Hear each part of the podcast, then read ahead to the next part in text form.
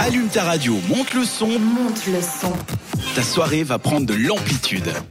Ce soir, dans la chronique qui fait du bien, je vous parle d'amour réuni.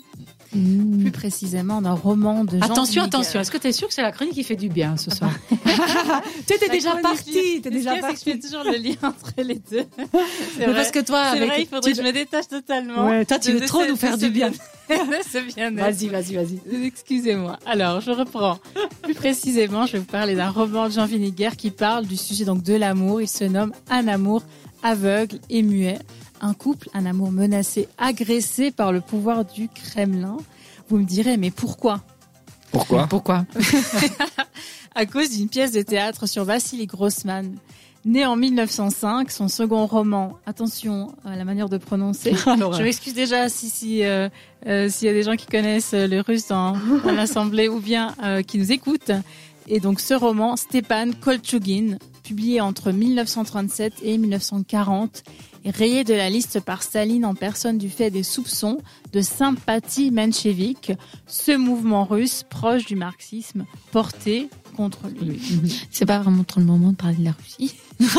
Pardon. Bah mais... oui, mais bon, On fait pourquoi la pas. neutre, on Non. de, de- Ouais, de manière tout à fait neutre puisqu'on parle d'amour. Oui, Ouais, bien, sûr. L'amour n'a pas de frontières. Dans une super période en plus. 37 à 40. Grossman est rattrapé par les purges, période de répression politique massive en 1938. En effet, l'acteur français Pierre Westman est invité à jouer une adaptation euh, de l'œuvre de Grossman à Saint-Pétersbourg.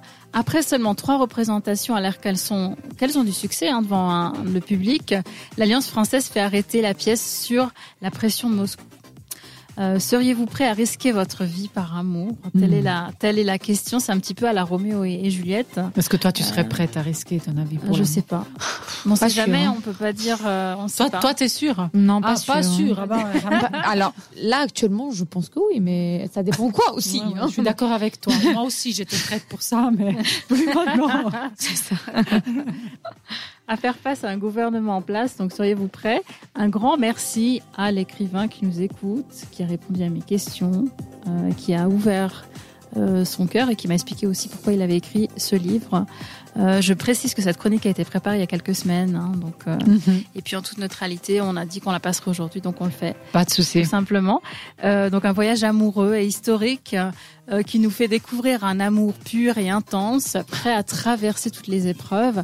Après nos chroniques sur le polyamour, Oui, aussi. ça fait du bien. D'accord. Donc vous retrouverez un podcast. Donc du coup, comme ça, on le dit, s'ils nous écoutent, toutes nos chroniques, dont ici, celle-ci aussi, évidemment, euh, dont Florian justement nous, nous résume un petit peu euh, ce roman. On le rappelle, Un amour aveugle et muet. C'est juste. Tout à fait. C'est parfait. Alors on mettra à disposition dès ce soir, voire demain, euh, sur notre euh, site euh, 7radio.ch. On se retrouve tout de suite après la musique pour vous parler agenda. Euh, on écoute Made It. À tout à l'heure sur cette radio. Retrouve Amplitude en podcast Sur cette radio.